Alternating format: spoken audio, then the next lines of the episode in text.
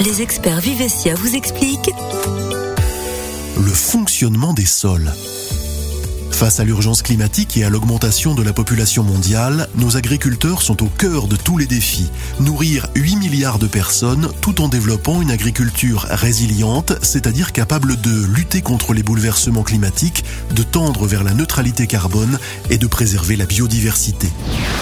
Vivesia appartient à 10 000 agriculteurs coopérateurs. Sa mission, c'est d'être chaque jour à leur côté. Cette collection de podcasts vous explique comment agriculteurs et collaborateurs de Vivesia s'engagent et innovent pour une agriculture plus résiliente et une alimentation plus durable. L'expert qui nous rejoint aujourd'hui s'appelle Étienne Mignot. Bonjour Étienne. Bonjour. Vous êtes ingénieur agronome en charge notamment des sols. En quoi consiste exactement votre métier? Comprendre le sol, parce que le sol, il en existe toute une diversité. Les caractéristiques d'un sol ne sont pas euh, identiques partout. Et ces caractéristiques vont influencer notre façon de produire et les productions qu'on peut mettre en place. On ne cultivera pas les mêmes cultures ou pas de la même façon dans deux types de sols très différents. Est-ce que vous avez une devise? Ma devise, elle est assez simple, c'est ce qui n'est pas mesuré ne peut pas être amélioré. Il faut comprendre les choses si on veut les améliorer. Pour comprendre les choses, il faut s'y intéresser, il faut avoir des choses à mesurer, caractériser, et à partir de là, on peut évoluer. Justement, depuis quand s'intéresse-t-on à la qualité des sols, Étienne? Bien avant moi, hein, parce qu'en réalité, on s'est toujours intéressé à la qualité des sols. À toutes les époques, l'homme sur Terre, il s'est aussi euh, familiarisé avec des endroits qui étaient les plus favorables à son implantation. Donc où il y avait des ressources, notamment de nourriture, que ce soit avec euh, de la cueillette ou par la chasse, on s'est toujours intéressé indirectement à la qualité des sols.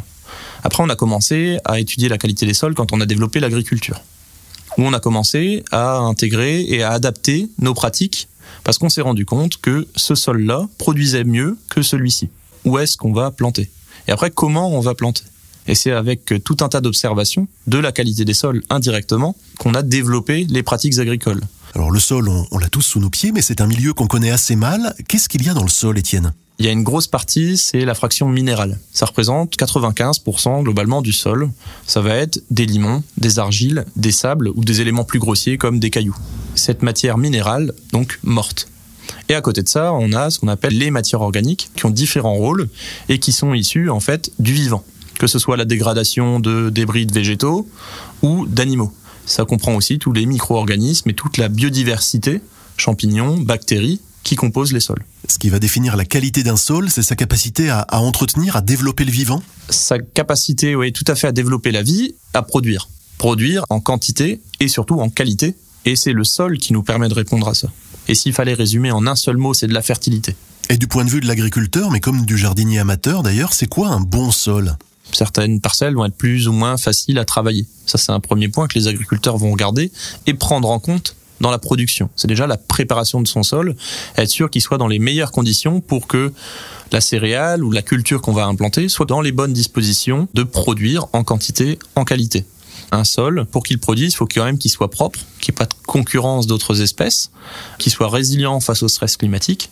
Et on va de plus en plus sur des sujets plus spécifiques, comme le stockage de carbone, la biodiversité. Oui, ça, ça place l'agriculture comme solution face au réchauffement climatique. Sur le cycle de stockage du carbone, je vous encourage d'ailleurs à écouter deux autres épisodes de Grains de culture consacrés aux couverts végétaux et à la décarbonation. Revenons aux matières organiques, Étienne. Pourquoi sont-elles si importantes? Les matières organiques d'un sol, elles sont toutes issues de la décomposition d'êtres vivants, que ce soit des animaux, des végétaux ou euh, même euh, des micro-organismes. Quand on parle de la matière organique d'un sol, on intègre également toute la vie actuelle du sol. Ce n'est pas que de la matière organique morte, on parle aussi de la matière organique vivante. En interaction avec l'eau notamment, elle fournit l'énergie au sol. Mais elle a aussi d'autres rôles. Elle va euh, permettre d'avoir une certaine stabilité de la structure du sol, également une meilleure infiltration des eaux. Donc on a moins de risques d'accumulation des eaux et donc dans les cultures avoir une bonne teneur en matière organique et en général un bon point. Ça améliorera la stabilité notamment face aux aléas climatiques. les sols sont très habités, hein. on n'imagine pas, Étienne, le monde qui fourmille sous nos pieds. Donc sur un mètre carré de sol, dans les zones où il y a les plus grosses diversités, on a là, quasiment la population mondiale qui se trouve sous nos pieds. Un ou deux exemples Pour moi, le plus emblématique, ce sera donc le ver de terre, parce qu'il rend des services aux agriculteurs parce qu'il va brasser par son déplacement tout le sol. Les racines vont pouvoir mieux coloniser la totalité du sol, mais également l'eau va mieux s'infiltrer. On aura une meilleure aération de notre sol grâce au ver de terre. Et chaque individu va avoir son rôle. L'araignée, ça va être sur le cycle de vie des matières organiques, des pucerons, donc réduire des pressions ravageurs. Dans nos régions, Étienne, qu'est-ce qu'on trouve comme type de sol? Il y a une multitude de types de sols, mais on aurait tendance à les regrouper en trois grandes catégories. Bien sûr, les sols crayeux, c'est la spécificité de la Champagne-Ardenne. Des sols euh, qu'on va appeler euh, superficiels, très souvent chez nous des sols argilo-calcaires superficiels. Et le troisième type de sol, ça va être des sols plutôt colorés, profonds. Dans chacun de ces sols, il va y avoir des spécificités. On peut aussi avoir plus ou moins de cailloux, plus ou moins de profondeur de sol. Et tout ça, ça va avoir un impact sur les productions qu'on peut mettre en place. Par exemple, sur des sols superficiels, on ne pourra pas mettre en œuvre des cultures comme de la betterave. En revanche, dans des sols de craie, on peut. Et de la même manière, on peut mettre des maïs en place dans des sols plus profonds avec des bonnes réserves hydriques et dans des sols superficiels, on ne pourra pas. Ça veut dire qu'un agriculteur ne peut pas décider arbitrairement de produire tel ou tel type de culture, il doit tenir compte des sols qu'il travaille. Bien sûr, il y a les sols, mais il y a aussi le climat qui a un impact. En Champagne-Ardenne, ça paraît difficile d'envisager des cultures fruitières qu'on peut avoir dans le sud de la France. C'est lié aux conditions climatiques, mais aussi au sol. Et notamment les maïs, on ne les retrouvera que dans les vallées proches de la Seine, proches de la Marne, proches de l'Aube sur notre territoire, et on ne les retrouvera que très rarement dans les craies. Et quel est le rôle de Vivessia pour aider les agriculteurs à prendre soin de leur sol, à conserver des sols fertiles? On accompagne les agriculteurs au quotidien, alors euh, avec des résultats d'essais, pour notamment les pratiques de fertilisation, mais aussi sur les pratiques d'implantation qu'on met en place chaque année dans le choix des variétés, des stratégies de fertilisation, de protection des cultures et le développement des couverts végétaux notamment.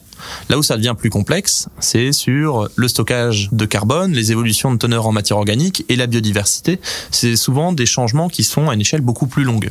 Et donc là, les essais deviennent en fait quasiment impossibles à mettre en œuvre.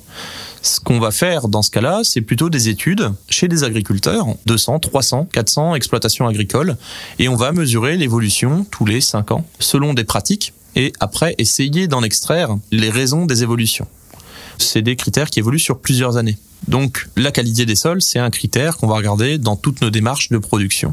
Y compris d'ailleurs pour euh, concevoir les gammes de produits et de semences que vous vendez aux agriculteurs. On va essayer de faire des gammes d'engrais de semences qui sont adaptées à nos contextes climatiques. Et par exemple, on peut avoir une variété de blé ou une variété de colza qui est très bien adaptée à un sol superficiel et moins à un sol crayeux ou un sol profond. Certaines variétés sont totalement adaptées à certains types de sols et pas du tout à d'autres. Par exemple Eh bien, par exemple, en blé, certaines variétés et certains types de sols vont être plus à même de faire de la protéine.